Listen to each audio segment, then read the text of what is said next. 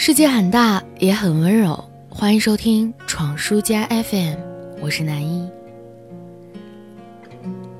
吃完饭就必须要吃水果，并不知道是什么时候我多了这样一个毛病。晚饭和朋友一起吃，饭后想要剥开刚买的柚子。按道理来讲，以我的功力，剥开一只柚子向来是不在话下的。可是这次的柚子长得异常的结实。我几次屏气都憋红了脸，可还是以失败告终。对面的朋友看不下去要帮忙，我豪气万丈的大手一挥：“别，你继续吃你的，吃完了我就剥开了。”可五分钟的奋战之后，柚子依然完好如初。我三百斤的朋友终于愤怒了，夺过去打开了柚子。于是，在接下来的饭后水果时间，我因为过于独立，被思想教育了。开始我还愤愤不平来着，瞧不起我们女孩子是吧？我们就一定那么生活不能自理吗？我们也是半边天的呀。但是当我毫不费力气咬着柚子的时候，我突然屈服了。你什么都行，你什么都厉害，可是何必呢？何必要在可以需要帮助的时候推开身边的人？何必要在无能为力的时候依然咬紧牙关？浩瀚的海洋波涛汹涌，如此独立，孤岛也许会永远闭塞而荒凉，而彼此需要的存在，才是成为群岛的推力，才能抗拒海浪的阻隔，依偎而居。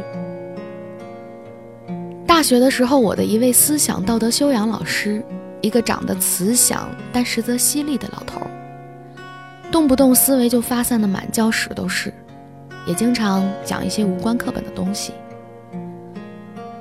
有一天，他突然语重心长地讲：“我希望大家都记住，无论在以后的工作还是生活里，对方是你的同事还是家人，想要关系和谐融洽，请记得两个字，叫做示弱。”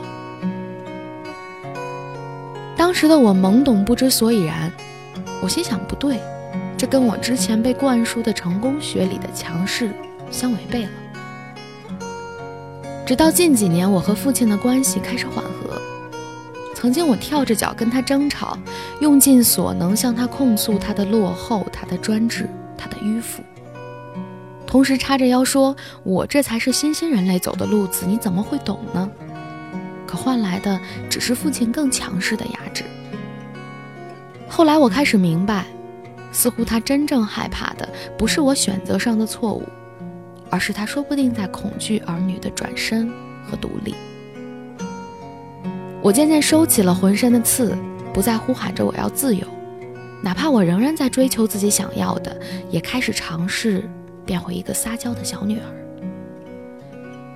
矛盾在慢慢的缓解，我也终于明白，你的过于独立，有时候或许不是身边人想要看到的。他们不会在意你强大的极限，因为那正是他无法施展关怀的领域。真正关心你的人，只在意在看到你软弱的时候，他们好能伸出已经暗自暖了很久的手掌，摸摸你的头，说：“我在这里，你还有我。”这么一来，我接受朋友批评的姿态低了又低。这个世界上本来也没有全能之人。肉体凡胎的我们，正是在一次一次相互需要里，变成了最亲密的朋友、爱人和家人。毕竟路途遥远，我们还是一起走吧。借我十年，借我亡命天涯的勇敢，借我说得出口的淡淡誓